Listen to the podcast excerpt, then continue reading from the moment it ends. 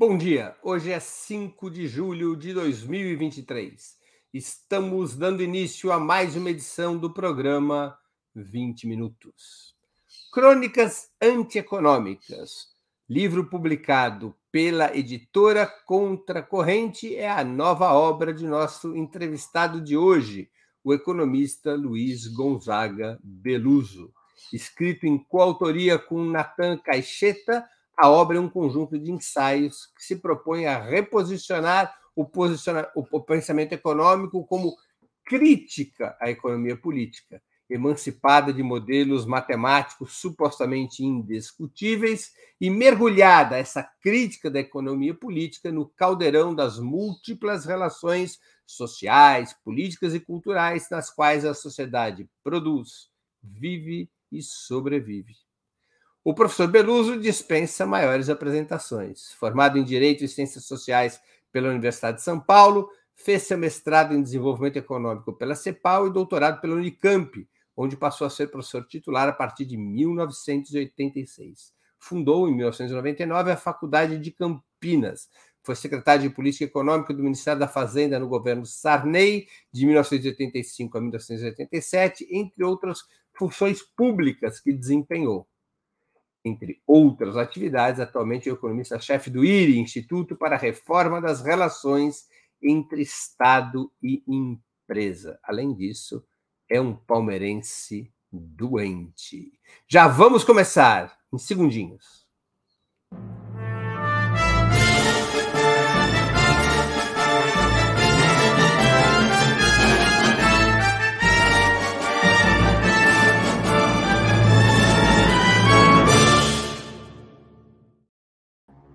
Bom dia, Beluso. Muito obrigado por aceitar Bom nosso dia, Breno. Uma honra ter novamente sua presença no 20 Minutos. Um prazer estar com vocês. Antes de iniciarmos, eu queria anunciar que iremos sortear, tudo rimando, né?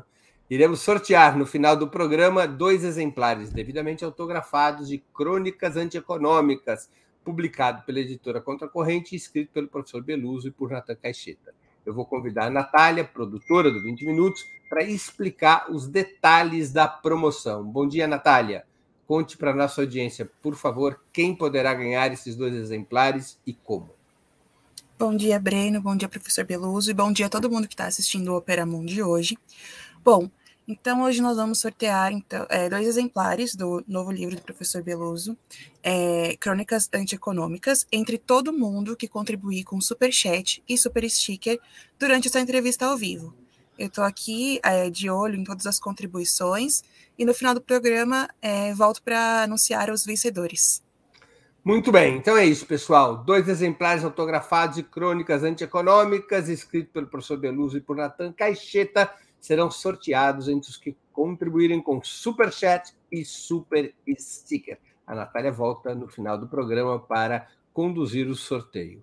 Professor, por que o debate da economia política teria que ser ressuscitado? Esse caminho não subtrai densidade científica do pensamento econômico, como afirmam muitos defensores do moderno liberalismo? Breno, é, isso é uma caminhada, uma trajetória longa da chamada economia política, é, que nasce com esse com essa denominação economia política, né? É, é um dos, uma das produções do, das transformações sociais e econômicas dos séculos. É meio difícil você falar dos séculos XV ao século XVIII, né? Mas quando o, o Adam Smith escreveu é, A Riqueza das Nações, final do século XVIII, né? Então, ali começa a nascer, na verdade, o debate econômico já vinha muito rico ali, com outro, com a visão dos mercantilistas, o debate entre eles, tem muita coisa rica, riquíssima na conversa entre eles, quer dizer, o, o capitalismo ali estava se transformando e nascendo como um sistema é, como um sistema econômico, né? Porque antes você tinha, na verdade, formatações isoladas que na verdade não conseguiam se reunir num sistema, né?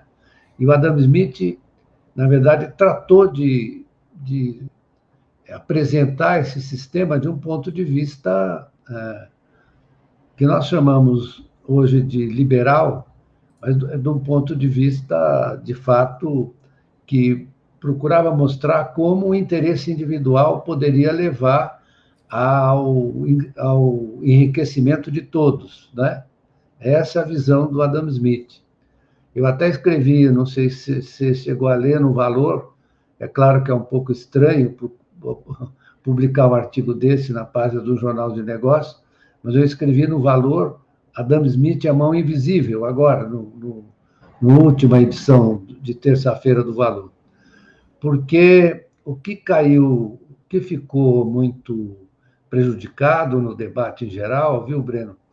É o fato de que você, é, você foi perdendo, foi se, foi se perdendo essa visão histórica das transformações do, da economia política e a sua é, transmutação, digamos assim, ou tentativa de transmutação em uma ciência econômica. Né?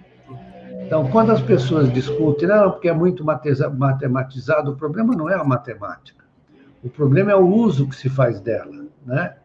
E diante de um objeto, que é um objeto muito complexo, que eu, eu lamento muito que a economia política tenha se desgarrado, tentado se desgarrar das demais ciências sociais, se considerando ela uma ciência e as outras, como diz um, um economista brasileiro, outras são narrativas.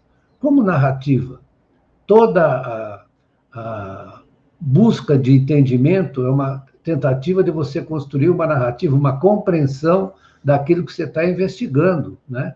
O que acontece é que esse isolamento, essa fuga da economia para a ciência econômica, ela foi constrangendo e limitando o âmbito de explicação. Então, a tentativa desse livro é de, re, de recolocar a economia no âmbito da sociedade e da vida das pessoas, preocupada com a vida das pessoas. Aliás, esse é o seu, era a sua uh, tem, tem a ver com a sua origem né, na economia. O Adam Smith estava lá falando do, da, da capacidade dos indivíduos pelo seu instinto de aproximação dos outros, né, criarem uma situação dentro de um âmbito de igualdade e fraternidade e tal.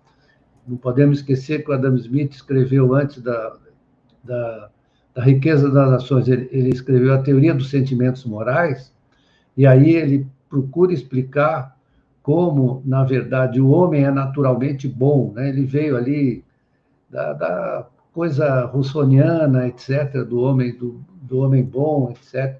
Isso fazia parte da visão do iluminismo, né? a visão da saída da sociedade governada pela religião, pela crença. Né? Você precisava, precisava, na verdade, calcar em, em alguma, alguma das categorias, nesse caso o indivíduo, calcar no indivíduo a capacidade de realizar não só a sua felicidade, mas a felicidade de todos. Né? Depois vieram as críticas, veio, vieram as críticas à economia política, vista dessa maneira, e, e, das críticas você partiu para um estreitamento. Aí vieram os chamados marginalistas, que trataram de usar os paradigmas da física newtoniana para explicar o funcionamento da economia. Aí é como você soltasse o balão, o balão começou a subir e começou a se distanciar da vida das pessoas. Virou uma espécie de, de como disse um, um economista contemporâneo, William Buiter, uma coisa autorreferencial, né? sem qualquer ligação com a, com a realidade, que não é mais uma tentativa de explicar, uma, uma ciência que é quase uma religião. Está se tornando uma. Muita gente está muita gente escrevendo, o, escrevendo sobre isso, né? Está virando uma crença, de, de, porque você não quer explicar, você quer justificar. Você quer justificar. Você Olha, e o Caio, perdão. Diga, diga. Não, não, você e o, e o Caixeta recordam na introdução de Crônicas Antieconômicas que a crítica à economia política nasceu com Karl Marx, em 1859, Isso. no ensaio é, Contribuição à Crítica da Economia Política. Marx não está morto, como afirmam de formas variadas pensadores de direita e até de esquerda. Por que ressuscitar Marx? É, não, bom, aí vamos entrar numa, numa conversa. Eu tenho discutido muito com amigos meus e companheiros em outras em outros grupos, né, sobre o Marx, né? Então, é, o problema da atualidade do Marx pode ser comparado de uma maneira, vamos falar, modesta, né? Mas pode ser comparado à atualidade do Einstein. Porque o Marx, o que ele fez? Minha visão, né? Ele construiu uma uma estrutura, uma, ele fez uma perquisição a respeito da estrutura da economia capitalista já constituída, tanto o que ele diz, é, ele diz é, nos, nos uh, manuscritos econômico-filosóficos e depois nos Grundrisse, ele diz: Eu vou observar esse sistema tal como ele existe. Então, tem uma questão relacionada com a historicidade do Marx. Por que foi isso foi um, um, debate que ocorreu, uma criação que ocorreu no século XIX, ele já no século XXI não vale mais. Não, mas ele está falando de um objeto, um objeto que se chama, que ele chamava de regime do capital. Então ele fez uma investigação é, sistêmica, é, científica, sim, desse objeto, né? científica na visão dele, né? que era decompor os elementos desse sistema né, e mostrar a conexão entre eles. E, então, ele montou uma hipótese a respeito da estrutura e dinâmica do sistema, do sistema, tal como ele observava, em todas as suas formas, que o Marx faz uma digressão sobre as formas, né? E isso é muito importante a gente entender, né? Isso é uma descendência direta do Marx do Hegel, né? da, da visão das formas, das conexões, e como é que elas se interrelacionam. Né?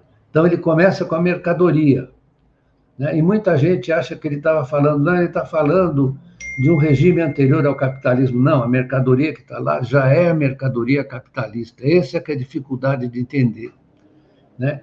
Porque não é uma sucessão é, na verdade, uma articulação das formas para ele chegar, por exemplo, ele vai do, da, da mercadoria para é, o dinheiro, né? então essa mercadoria ela não existe sem dinheiro, e esse dinheiro não só existe no, no, no capital, só existe, esse dinheiro que ele está falando só existe no capital, esse capital, ele, na verdade, exige a conformação de determinadas forças produtivas, né? então ele vai para o surgimento da grande indústria, e ele diz claramente: eu não posso tratar o capitalismo sem olhar a grande indústria. Aí ele vai para o regime de acumulação na grande indústria, como é que é a relação. Antes disso, ele falou da relação da mercantilização também do trabalho, da relação trabalho-capital. E muita, muitas vezes o marxismo, é, esse é um dado importantíssimo, a relação trabalho-capital, mas, na verdade, às vezes as pessoas param aí. E ele vai adiante para mostrar, na verdade, como esse sistema que está fundado em cima da, da mercadoria, da, da mercantilização do trabalho e da conformação do capital, ele vai adiante para explicar a reprodução no segundo volume. O que é reprodução? Ele fala: olha, eu vou agora incluir aqui as dimensões materiais desse sistema, que tende a ser um sistema, ele define antes, que é importante compreender. É, ele diz: esse sistema foi tem o seu tem o seu, o seu propósito interno, estrutural, é acumulação de riqueza abstrata.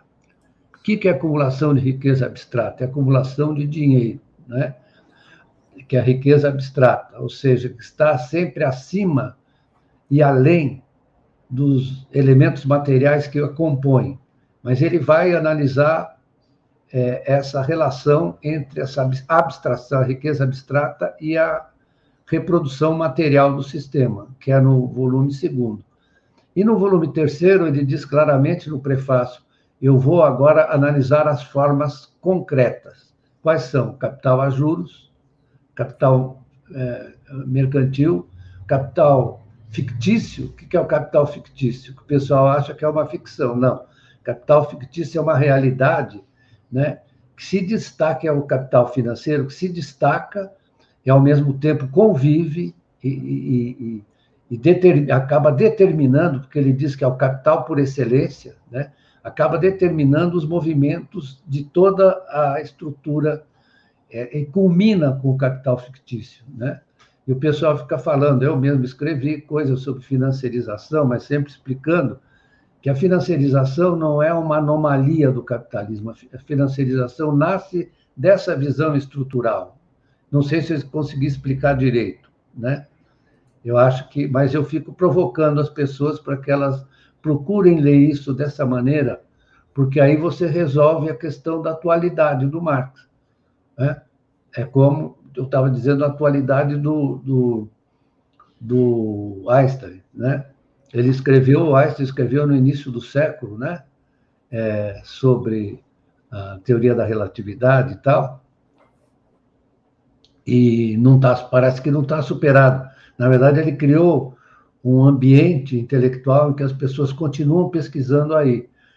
E no caso do Marx, é preciso continuar pesquisando a partir daquilo que ele escreveu. Eu acho que nós temos, eu vou dizer para estar dito aqui no, no, no, livro, não sei se de maneira mais clara, eu considero que são três é, economistas fundadores dessa visão do capitalismo como economia monetária financeira. Né? É o Marx, o Keynes e o Schumpeter. Né? São três. O resto é tudo descendente. Nós somos, nós somos todos os chamados heterodoxos, né? Aliás, chamaram o meu querido amigo Gabriel de heterodoxo light. Né? heterodoxo light. Então, todos os chamados heterodoxos, na verdade, que é uma forma de você descaracterizar o que, os fundamentos daquilo que a gente pensa, mas todos os heterodoxos têm essa herança. Né? É, eu posso falar do Hyman Minsky, que é citado aqui várias vezes, de outros economistas contemporâneos, que, na verdade, tem essa descendência. Então, isso é que nos distingue, na verdade, distingue esse livro, do que os economistas em geral pensam. Por exemplo, a discussão da reforma tributária, né? É uma discussão, se você me permite, de uma pobreza assim franciscana. É, é, o pessoal me perguntou outro dia por que, que eu não assinei o, o manifesto dos 60 economistas. Falei, eu não vou assinar um manifesto que eu não sei o que eles estão pensando sobre a reforma tributária. Porque é uma coisa importante, é. É muito importante. Só que é, a, a, a, o regime tributário né, precisa entender qual é a natureza dele, o que, que ele é. Ele, as pessoas acham que você cobra o imposto e depois gasta. O Estado cobra o imposto e depois gasta. Né? Na verdade, é o contrário. O imposto está lá feito uma caixinha. Primeiro precisa gastar para depois você gerar a receita tributária, não é assim? Se não há gasto, não há receita tributária. Se o cara não vai na loja comprar, sei lá, um par de sapatos que tem um ICMS em cima, não cobra o ICMS, não tem ICMS, certo? Então, te, começa por aí, que é uma, é uma. O pessoal acha que você primeiro co, cobra o imposto você bota o dinheiro numa caixinha o Estado vai gastando. Não, o Estado só recebe depois que o conjunto da sociedade, empresários, consumidores, etc., gastaram o seu dinheiro. Então, eu vejo a discussão assim, pasmo, porque isso é uma coisa elementar, não é, não é uma coisa muito difícil de entender, né?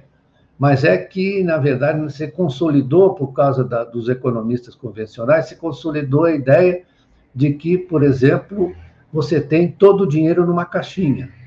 O, o Keynes aqui inverteu isso, aliás, o Marx também no, no volume segundo, que ele fala da teoria da demanda efetiva, né? Que o gasto gera renda. Ele fala isso, ele fala, porque ele viu.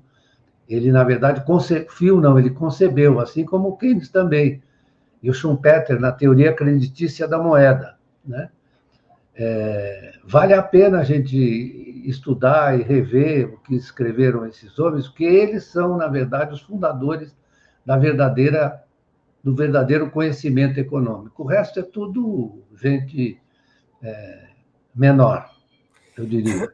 Beluso, depois do colapso soviético, o esforço de muitos economistas marxistas foi se refugiar no keynesianismo.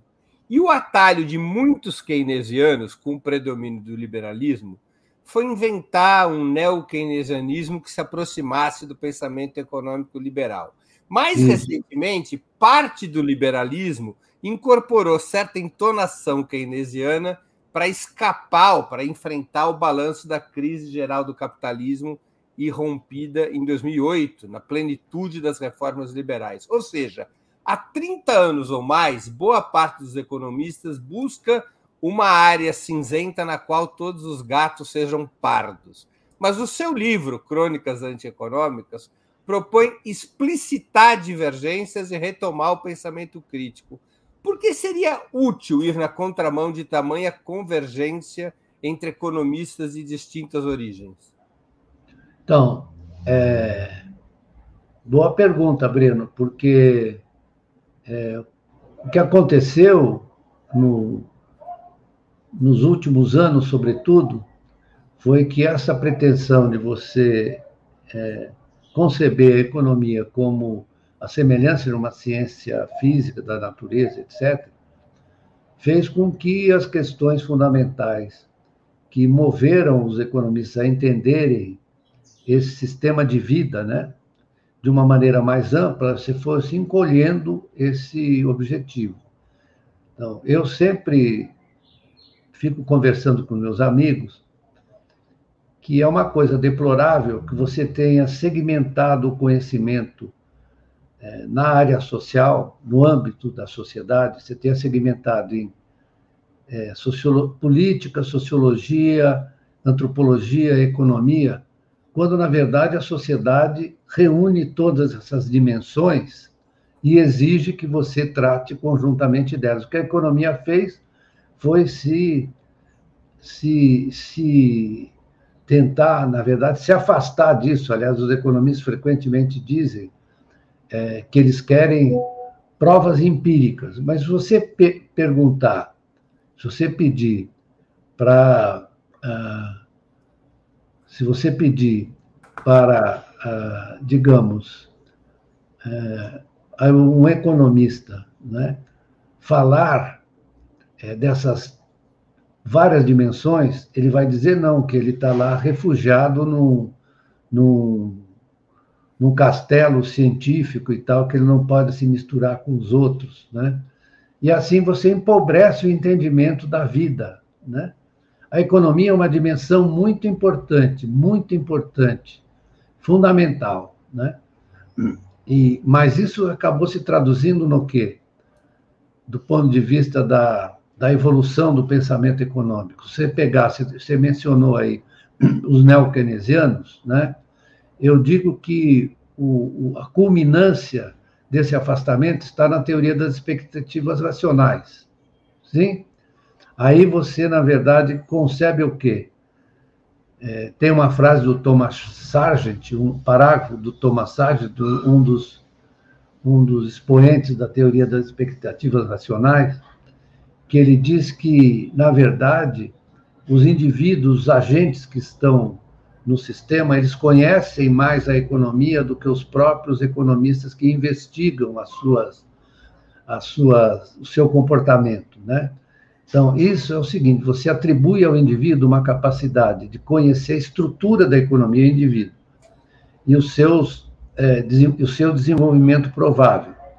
É isso que funda, por exemplo, a ideia de metas de inflação.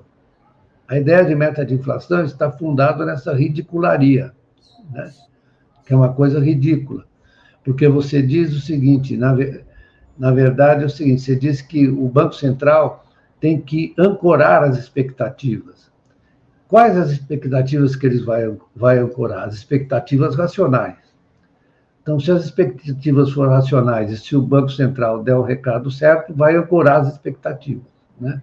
Ou seja, é, eu, eu sempre comparo isso com, com alguns contos infantis, né? como, por exemplo, Batatinha, quando nasce, esparrama pelo chão, a menina, quando dorme, põe a mão no coração. Né? Eu costumo combinar com isso, porque é de uma coisa ridícula. Mas isso é o fundamento da teoria de metas de inflação. Isso não quer dizer é, que tenha sido sempre assim. Na verdade, foi uma coisa que foi se transformando nos últimos 30, 40 anos, né? que você é, adotou, em geral, essas, essa teoria de metas, né?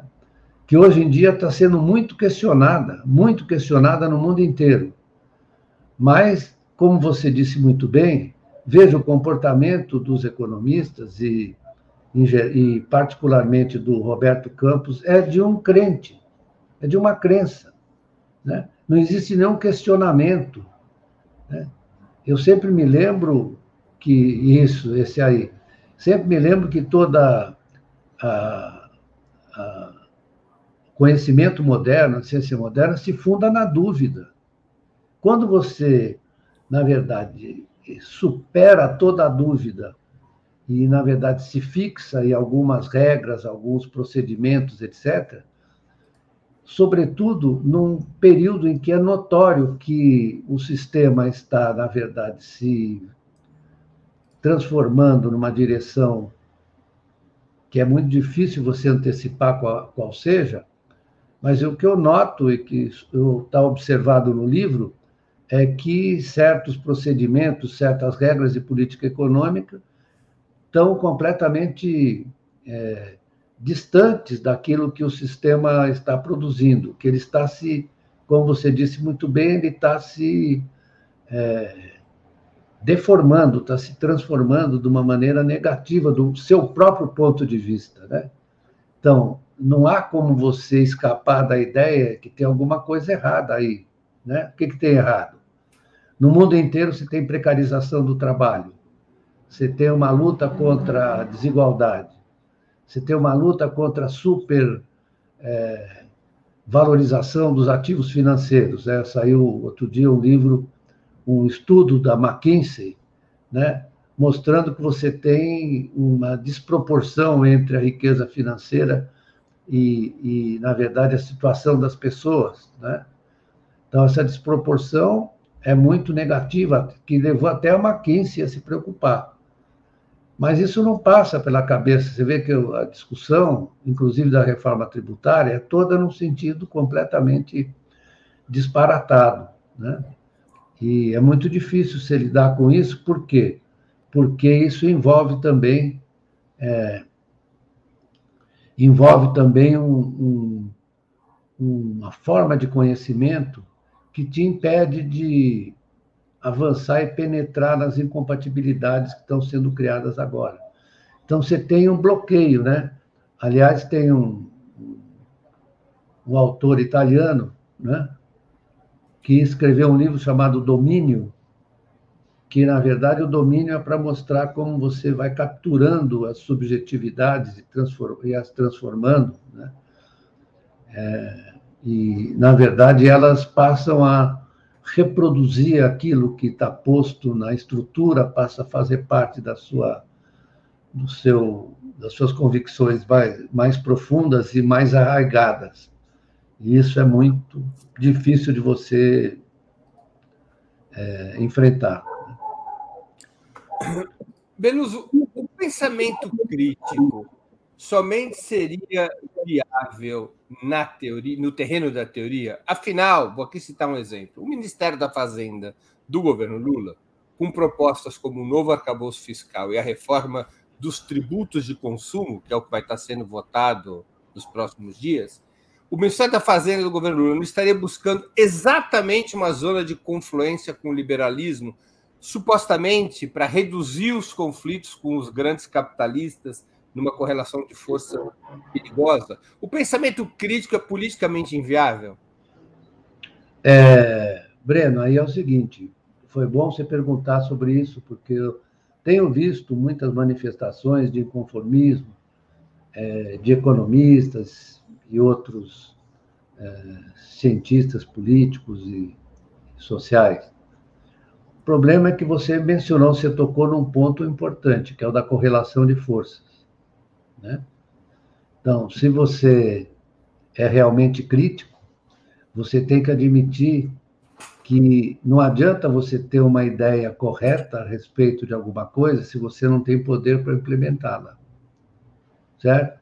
Então, o, o, o, Lula falou outro dia em democracia relativa, o pessoal ficou nervoso. Né?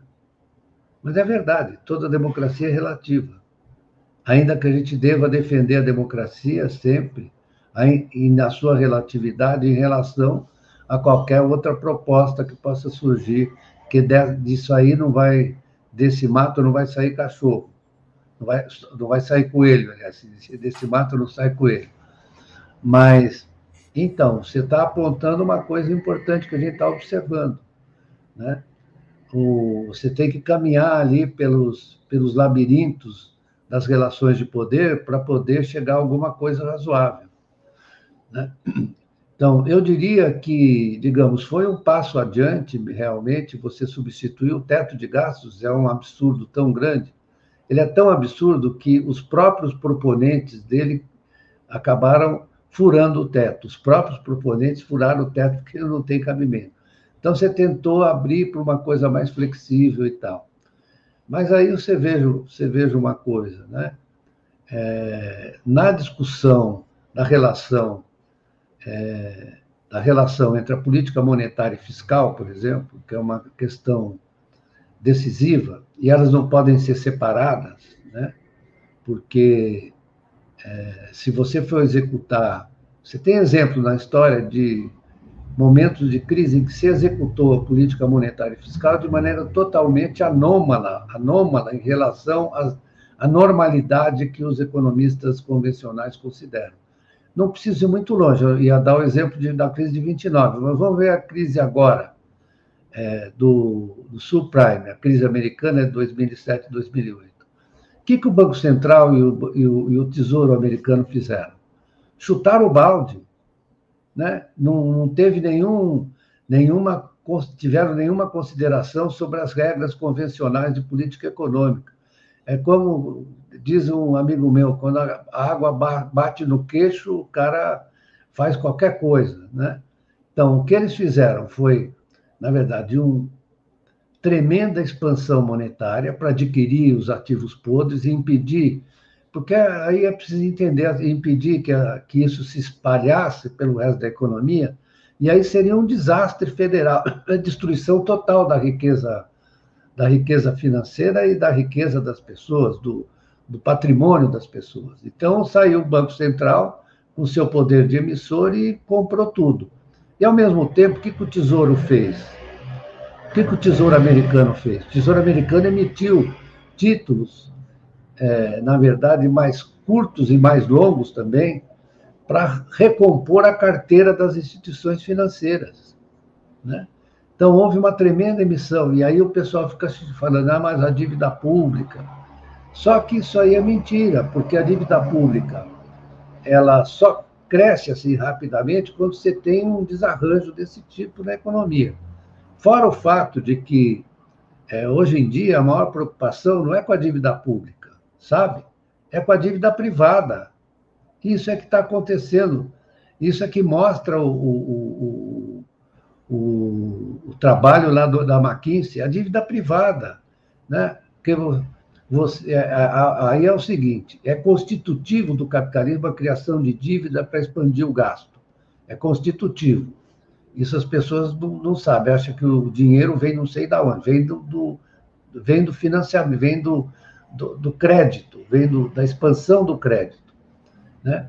Então, quando, na verdade, você tem um, um sistema, o sistema está bem azeitado e o, o crédito se expande e a renda se expande e, ao mesmo tempo, as pessoas se endividam, como foi nos anos do pós-guerra, quer dizer, você cresceu o endividamento, porém a renda cresceu mais que a dívida, então a renda ficou compatível, o endividamento ficou compatível com o nível de renda. Agora foi ao contrário, está ao contrário.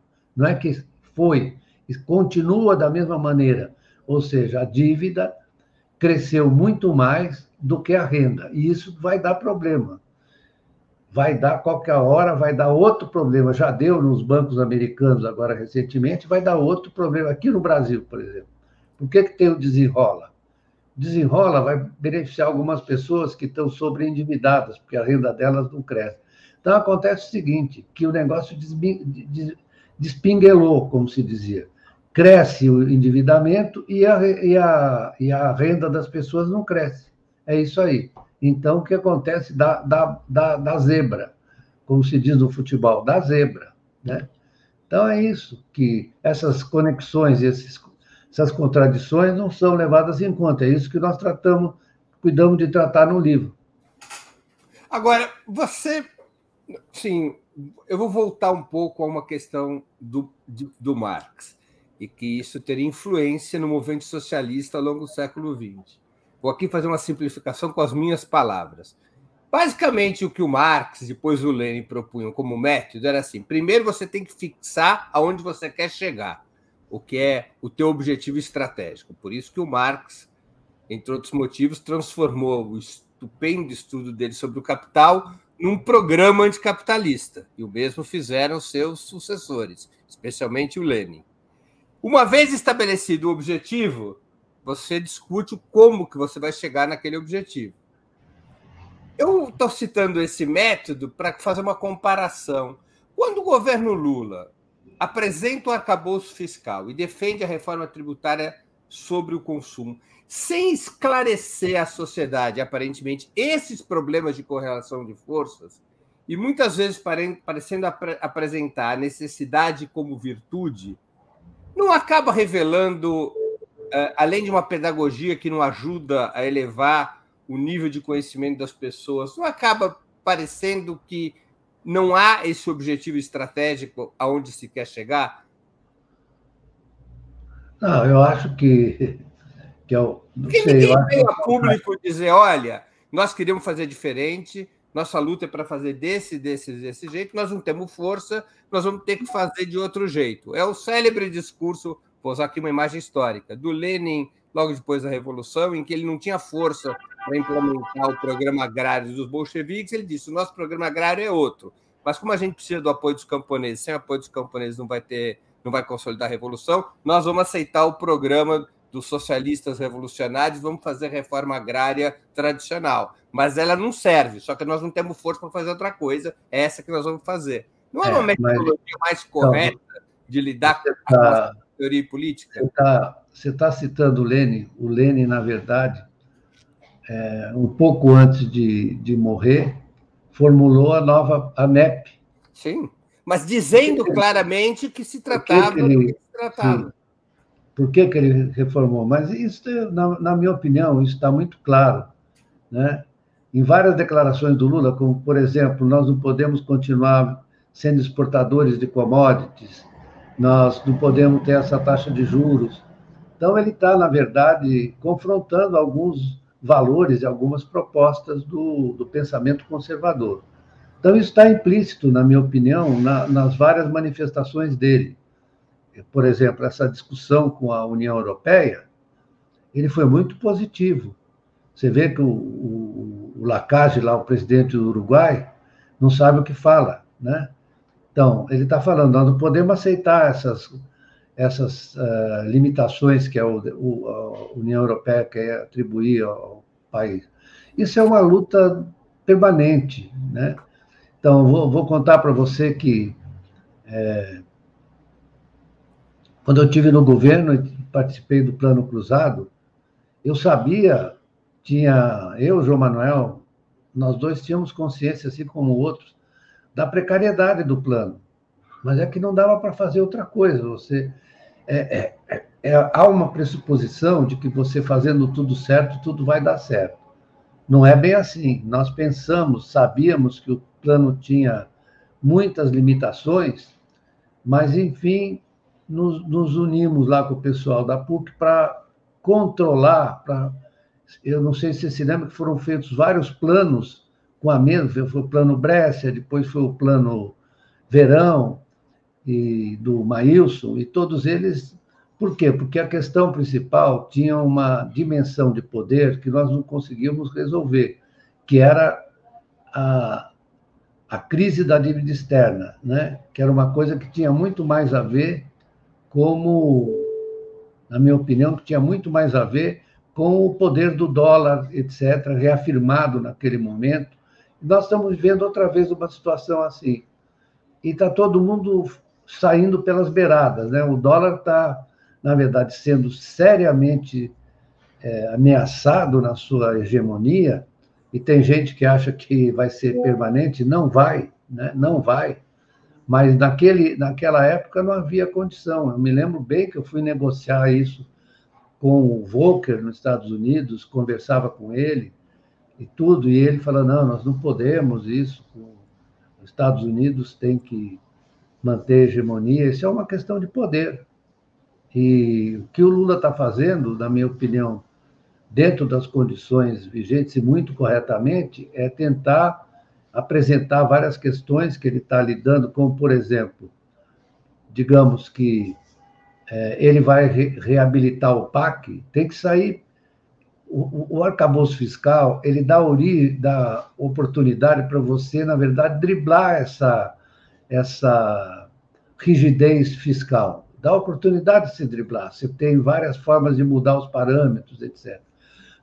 Então, é como diz um, um amigo meu, o Zé Francisco Gonçalves, que, que falava do teto de gastos, é, me engana que eu gosto, né? É, também, no caso do arcabouço, é, é, é engana os, os, os, os, conservadores que eu vou gostar, porque você tem ali vários espaços para fazer, aumentar o gasto e dirigir o gasto. Essa é a vida, a vida política, né? ela tem um peso enorme na conformação do, do, do, das medidas econômicas que a gente às vezes subestima. Porque qual é a tendência nossa de, de intelectual? Falar assim, não, mas eu acho que temos que fazer o certo e acabou. Não é assim. Né? Não é assim, é como ser jogo de futebol. Você pode falar para o seu time, olha, tem que jogar assim, assado, aí o seu adversário joga diferente, você está ferrado. Certo? Claro. Essa é a minha opinião. Claro. Deixa eu perguntar ainda uma, um, um aspecto de, desse tema. Falta identidade econômica à esquerda depois que o marxismo foi abandonado como referência teórica e até civilizatória? Quem? Não entendi. Falta identidade econômica à esquerda depois que o marxismo foi abandonado como referência teórica e até civilizatória dos principais partidos de esquerda? Olha, eu acho que houve sim uma uma desidentificação, né? É, e isso teve o que teve muita importância foi o, o fim da, da União Soviética, né? Como uma experiência que vamos combinar não foi muito lá meio bem sucedida, né? É, Vamos combinar que não, não foi. Na verdade, se você for olhar ainda a influência do marxismo, ela está presente na China, que a China, na verdade, soube, na verdade, compreender, porque é o seguinte, o, o, o marxismo da, da, do Manual de Ciência da União Soviética, né, é, que a gente leu, teve a obrigação de ler, era muito precário, né? era uma coisa um pouco dogmática e, e muito marcada exatamente pela necessidade política de autodefesa da União Soviética dentro do, do ambiente internacional daquele tempo. Mas era uma coisa, digamos, não muito recomendável. Né? Você teve um renascimento do, do, do, do marxismo politicamente na, na, na, na, China, porque eles souberam entender a visão que o Marx teve a respeito das transformações do capitalismo e como elas deviam ser utilizadas. Então, o que os chineses fazem, na verdade, é, na verdade, utilizar o, o mercado como forma de planejamento. Eles utilizam o mercado como forma de planejamento. Eu vejo muitas matérias dos dos analistas aqui ocidentais sobre a China são totalmente equivocadas. Teve aquela aquela crise do, da Evergrande, do excesso de, de construções por essa instituição, e eles achavam que isso ia gerar uma crise sistêmica. Não vai. Por que não vai? Já ninguém porque mais fala disso. Hã? Já ninguém nem fala mais disso. Nem fala disso, porque você tinha uma relação entre bancos públicos, empresas públicas e o setor privado, que é uma conexão de um poder incrível, né? Tanto que eles, se pensar bem, as reformas foram feitas a partir do final dos anos 80, no, perdão, do começo dos anos 80, é, é pouco tempo para você ter uma expansão tão brilhante como eles tiveram, né? Porque eles souberam entender. Você me perguntou é, do Marx, eles souberam entender a visão do Marx sobre o capitalismo como um sistema que tem que ser é, viver da construção institucional. Né? Se você for olhar vários textos do Marx, você vai ver que isso está lá. Né? Então, ah, esse exemplo, na verdade, permitiu que muita gente fizesse uma revisão do marxismo que vinha do, daquele tempo, né? que o Marx era um pensador da liberdade. O Marx era um pensador da liberdade. Aliás, ele repete isso, ele quer, queria saber da autonomia do indivíduo e transformaram ele num, num autoritário. A última coisa que ele seria foi um autoritário. Né? Ele era, queria, queria, na verdade, propiciar, ter um sistema econômico que propiciasse ao indivíduo viver a sua vida decente, autônoma, independente, etc., na relação com os demais. Isso aliás, é aliás, a frase clássica do Marx, que, é, que a transição do capitalismo ao comunismo seria a transição do reino da necessidade para o reino da liberdade. Isso, perfeito, é isso mesmo. Isso, perfeito. Lembrou muito bem. Lembrasse muito bem. Professor, a China então seria, digamos, uma luz para as nações do capitalismo periférico e para o pensamento crítico? Seria assim, está sendo até do ponto de vista concreto. Veja que, é, veja só que é, até mesmo o Macron manifestou o desejo, o presidente francês, de participar dos BRICS. Você viu isso? Sim. Ademais, né, você está ampliando de uma maneira. A Argentina, por exemplo, vai ser incorporada aos BRICS, assim como talvez outros países também, porque é, você está num momento de muito desgaste da, da posição americana, né? Veja que eu estava lendo outro dia o Michael Hudson, que é um, é um economista americano muito interessante, e ele escreveu um artigo sobre o, a imprudência que os Estados Unidos praticou ao tentar isolar economicamente a Rússia, né? e isso intensificou as relações uh, russos-chinesas, sino-rússias, sino-rússias, sino-russas, aliás, desculpe a imprecisão, mas é, isso é natural. Se você for olhar natural, isso faz parte do, do, da biografia do capitalismo. Veja o século, final do século XIX, começo do XX até a Primeira Guerra. Né? O que, que ocorreu? A Inglaterra, na verdade, que era o país hegemônico, era a senhora do, da economia, das finanças, etc., foi abalroada pelos Estados Unidos e pela Alemanha. E a Primeira Guerra tem essa marca. Quer dizer, a Alemanha é, foi é, hostilizada, a Alemanha foi hostilizada pelo, pela, pela Inglaterra, né? os Estados Unidos ficaram lá quietos até é, 1917, depois entraram na, na guerra também, né? e foi essa transição. A Inglaterra perdeu a posição hegemônica, perdeu, e teve que dividir com os Estados Unidos a partir do final, do começo do, do, do século XX, a partir de 19, ela teve que repartir com o dólar o papel de moeda reserva. O, a Libra teve que repartir. Né? Aí chega na Segunda Guerra, que os anos 20 foram todos conturbados, foram fruto dessa des desarranjo. E nós estamos observando um, fenômeno semelhante né, entre a China, porque o inimigo dos Estados Unidos, os inimigos dos Estados Unidos não são os russos, são os chineses. Então, e esse é um confronto, estou falando de inimigos, porque são estruturalmente inimigos. Existe uma, na verdade, divergência estrutural e uma incompatibilidade com a tentativa de reafirmação da, da hegemonia americana a todo custo, né? com o, o, o, a emergência da China. Né? Aliás, curiosamente, a China nasce em 74 com reconhecimento do Ocidente por parte do, dos Estados Unidos. O Kissinger fez aquela aproximação, né? e a, a China começou a fazer as reformas, e foi, você pega um gráfico, por exemplo, da saída de capital dos Estados Unidos para o leste asiático, né? você vai ver que isso é uma barbaridade o que saiu, assim da Europa também.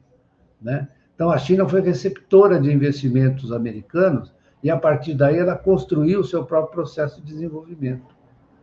Claro. Professor, deixa aqui fazer mais uma questão, mas antes eu queria é, pedir a todos vocês que contribuam financeiramente com a manutenção e desenvolvimento de Opera Mundi. Vocês já conhecem as seis formas possíveis de contribuição: assinatura solidária no site operamundi.com.br barra apoio, inscrição como membro pagante no nosso canal no YouTube, superchat, super sticker durante nossas transmissões ao vivo. Valeu, valeu demais quando estiverem assistindo aos nossos vídeos gravados e o Pix a qualquer momento. Nossa chave no Pix é apoia.operamundi.com.br. Vou repetir. Nossa chave no Pix é apoia.operamundi.com.br. Além dessas seis formas de contribuição, Lembre-se sempre de dar like, de clicar no sininho e compartilhar nossos programas com seus amigos e dos seus grupos. Quem ainda não estiver inscrito em nosso canal, essa é a hora de fazê-lo. A mais eficaz de todas as armas contra as fake news é o jornalismo de qualidade. Apenas o jornalismo de qualidade coloca a verdade acima de tudo. E esse jornalismo que a Opera Mundi busca oferecer todos os dias depende da sua contribuição.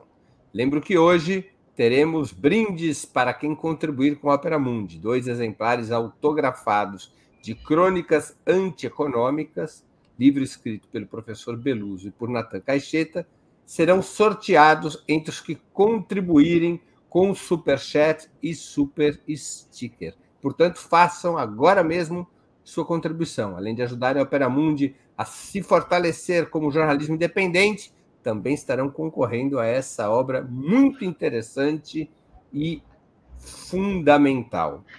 Professor, deixa eu aqui fazer mais uma questão que tem a ver com os debates é, propostos no, no livro, embora eu queira fazer uma comparação para ajudar aqui a minha pergunta. O governo celebra a queda da inflação, o possível crescimento de 2% do PIB e os recordes da balança comercial. O horizonte econômico de esquerda, nos tempos atuais, estaria limitado a obter os melhores resultados possíveis dentro de um, de um modelo eventualmente imutável. Marcadores anticapitalistas, como era da tradição marxista, ou desenvolvimentistas, como era a escola de Celso Furtado e outros, esses marcadores estão atualmente condenados ao Museu das Ideias? Não, não acho, não. Eu, na verdade, entendo que é, nessa, nessa transição, né, você vai aprender muita coisa, porque é, existe também uma certa concepção de que se você pensar o certo, vou repetir, pensar o certo vai dar certo. Não, não é bem assim, né? Mas você tem que manter os objetivos, sim, os objetivos maiores, que nesse momento quais são? Né? Vamos falar claramente. São retomar o desenvolvimento brasileiro a partir de um projeto de reindustrialização do país. Isso é muito importante, porque é, se não for obtido, se você não tiver força para fazer isso, certamente a economia vai continuar num nível de atividade muito modesto. Né? Na verdade, o fato de você ter é, esses constrangimentos em relação, por exemplo, ao gasto público, né, isso danifica muito as perspectivas de, de crescimento do país. Eu estou falando em reindustrialização no modelo, numa perspectiva moderna, né, com as novas tecnologias, etc, etc. Eu fiz até um, promovi um debate outro dia sobre isso, foi muito interessante. Tem muita gente se entregando ao estudo da, da reindustrialização, e o Brasil é um país que tem muitas condições de promover isso. A outra questão diz respeito ao avanço das relações internacionais, que são decisivas, porque eu às vezes imagino quando pessoas conversam né, sobre economia, que o Brasil está no planeta Netuno. O Brasil não está no planeta Netuno, o Brasil está no planeta Terra e tem que pensar nas suas articulações com o resto da, da, da economia global. Né? E nós estamos vendo que isso está sofrendo uma transformação, né? e uma transformação que tende a se acelerar nos próximos, próximos anos. É, a, a outra a questão é que isso, essas coisas não podem ser pensadas né, sem se levar em consideração as tremendas transformações que ocorreram nos mercados de trabalho. Que isso não é uma coisa pontual. Isso foi uma transformação muito importante com o trabalho precário, trabalho, por exemplo, nas plataformas, etc, etc. Isso tem que ser tratado, tem que ser cuidado né, com a participação, aliás, dos trabalhadores que estão submetidos a essas condições e também daqueles que detêm o controle das plataformas.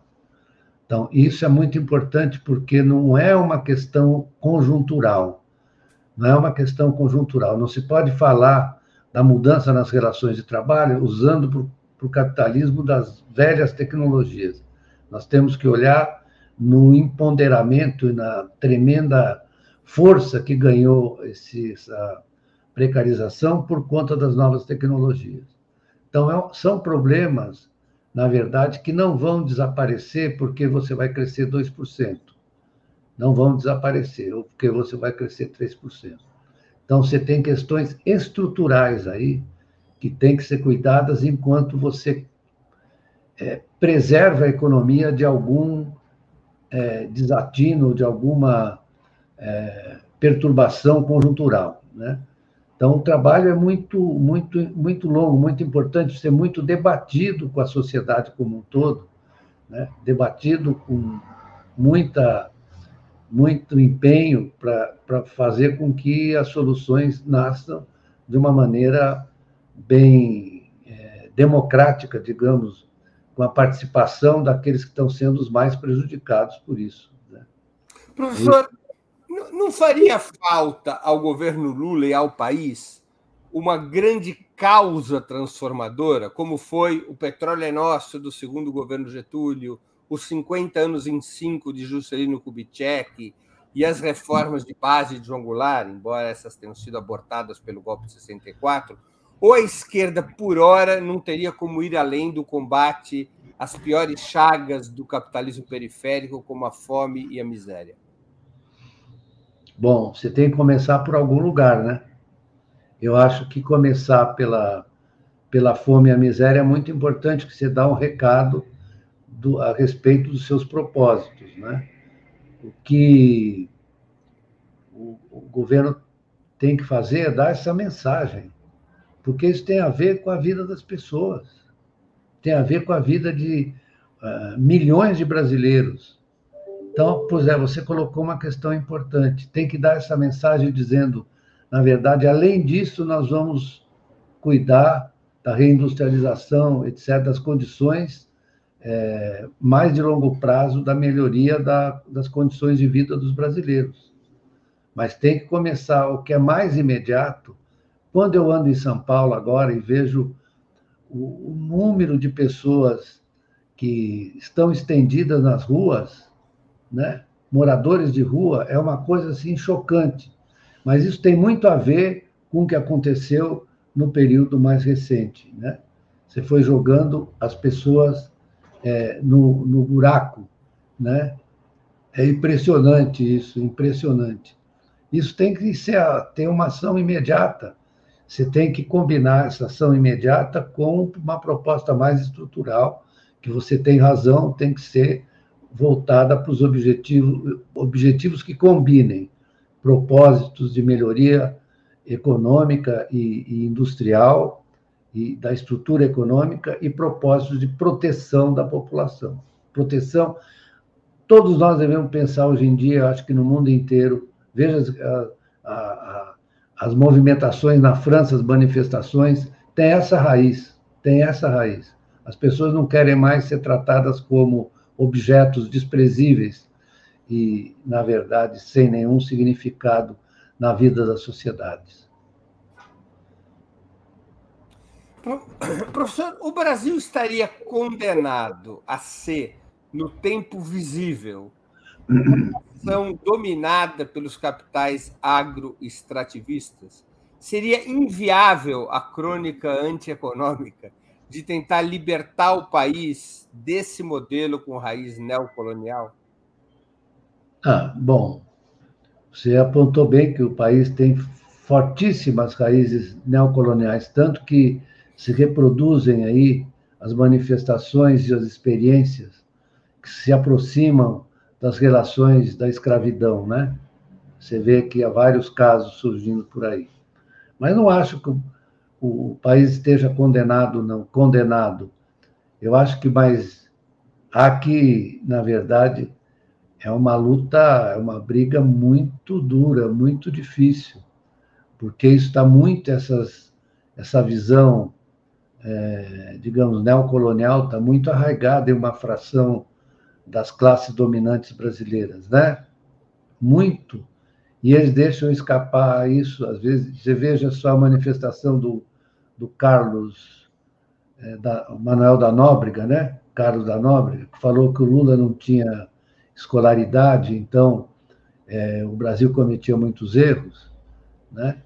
Isso aí está entranhado, entranhado de preconceito e de uma visão de que o sujeito tendo feito universidade é importante fazer universidade. Eu tenho essa noção muito clara, né? É, que é da importância da educação para a vida, mas você não, não pode usar isso como instrumento de discriminação das pessoas, né? Mas isso está muito arraigado aqui, é muito forte isso, muito forte, essa ideia de que pobre é pobre porque não tem merecimento, porque não tem, não, não cuidou de se educar, etc, etc, né? Então, isso é muito forte no Brasil, é mais uma, uma marca que nós temos que limpar da nossa, da nossa pele, né? Nós temos que limpar da nossa pele essa marca. Professor Beluso, nós estamos chegando ao fim da nossa conversa. Eu queria fazer duas perguntas que eu sempre faço aos nossos convidados e convidadas antes das despedidas. A primeira, qual livro gostaria de sugerir aos nossos espectadores? Não precisa sugerir o seu próprio, porque isso eu mesmo aqui estou fazendo as crônicas antieconômicas do professor Beluso e de Natan Caixeta, publicado pela editora Contracorrente. Então, qual filme gostaria de sugerir, qual livro gostaria de sugerir e qual filme ou série poderia indicar a quem nos acompanha? Eu, eu sugeri um livro de um filósofo que eu tenho, pelo qual tenho grande admiração, chamado Carl Levitt eu sugeri o livro de Hegel a Nietzsche. Esse, isso, maravilha, você ter colocado esse livro aí, de Hegel a Nietzsche. E o filme que eu sugeri foi Os Deuses Malditos, do Visconti. É um filme antigo, é isso aí, Os Deuses Malditos, Luquino Visconti. Não deixem de assistir não esse filme vale a pena se procurar em qualquer desses aplicativos aí. E eu, eu assisti de novo esse filme. Eu assisto várias vezes, porque é uma história que cuida da adesão da burguesia alemã ao nazismo. Professor, antes de encerrarmos, tem mais alguma indicação? Ah, eu queria falar do da série, que eu gosto muito, uma série americana chamada Blue Bloods, que trata da relação da polícia com a sociedade. Uma família de policiais em que há vários debates sobre legalidade, sobre ação policial, os limites da ação policial, etc.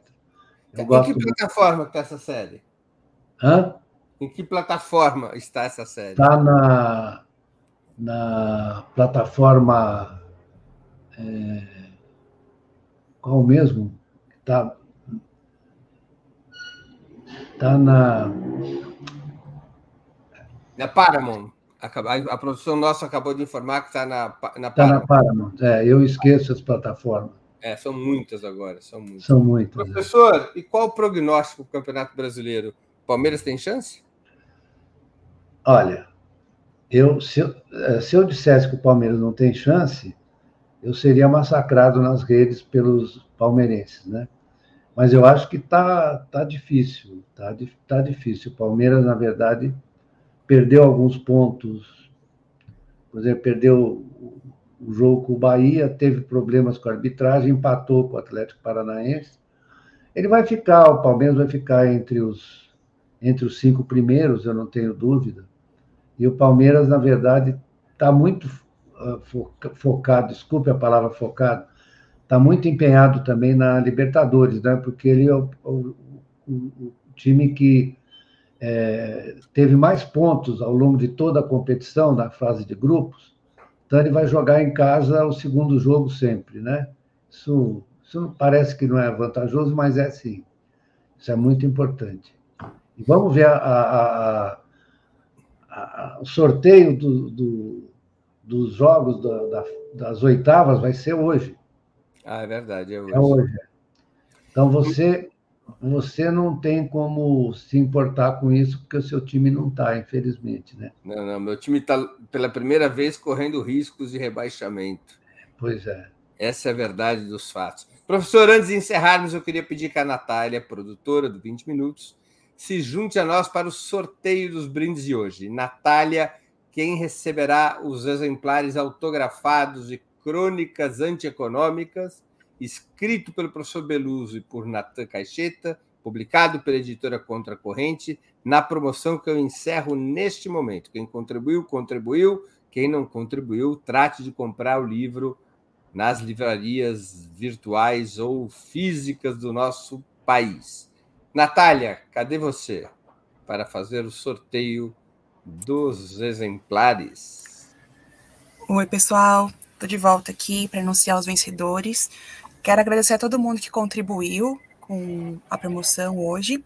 É, deu tempo aqui de incluir a Estela Segredos, que acabou de fazer uma contribuição antes do Breno encerrar. E vamos lá, vamos sortear aqui, vamos ver quem ganhou. Coloquei todos os nomes aqui no nosso sorteador. E vamos lá, vamos ver quem ganhou. Sorteados são Paulo Pinheiro e Fred Dreyfus. Então, quero agradecer a Fred e o Paulo, que recebe, vão receber os exemplares autografados. Peço que entre em contato conosco no e-mail que eu vou deixar aqui na tela, é, comercial.operamundi.com.br, para passar os seus dados, para a gente enviar os livros para vocês. Muito obrigada. Muito bem, obrigado, Natália. Professor, queria agradecer muito pelo seu tempo, por essa conversa, como sempre, tão interessante e informativa. Muito obrigado por ter obrigado, aceito mais nosso convite. Eu que agradeço. Um abraço a todos e não sei se eu dou os parabéns aos que ganharam os livros, porque seria, na verdade, uma autorreferência que eu, da qual eu tenho horror. não, mas parabéns a quem ganhou o livro, porque o livro é muito interessante, de uma leitura simples não é uma leitura acadêmica, é uma leitura instigante. Quem ganhou o livro ganhou, acabou de ganhar presentes realmente importantes. Então, eu, como não sou autor do livro, posso é, é, fazer esse, esse comentário sem parecer cabotina. Obrigado, professor. Um abração, Breno. Um abração. trabalhar sorte com você. Palmeiras. Obrigado. Hoje, o São Paulo. É. Jogo duro. Jogo duro. Grande abraço, professor. Também agradeço aos que assistiram esse programa, em especial aqueles e aquelas que puderam fazer contribuições financeiras ao nosso site e ao canal de Ópera Mundi no YouTube. Sem vocês, nosso trabalho não seria possível e não faria sentido. Um grande abraço a todos e a todas.